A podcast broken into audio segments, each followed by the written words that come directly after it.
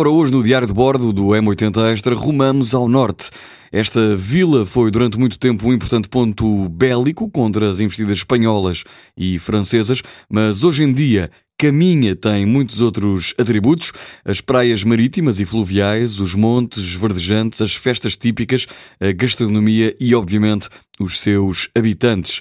São muitas as festas que enchem as ruas de Caminha, as festas em honra a Santa Rita de Cássia, Nossa Senhora da Bonança, a Festa das Solhas e a Romaria de São João d'Arga. Caminha, no norte do país. Para os amantes da natureza e do bem-estar, a Ecovia do Atlântico é uma excelente opção, um projeto que dispõe de novos percursos pedonais num ambiente de grande diversidade paisagística.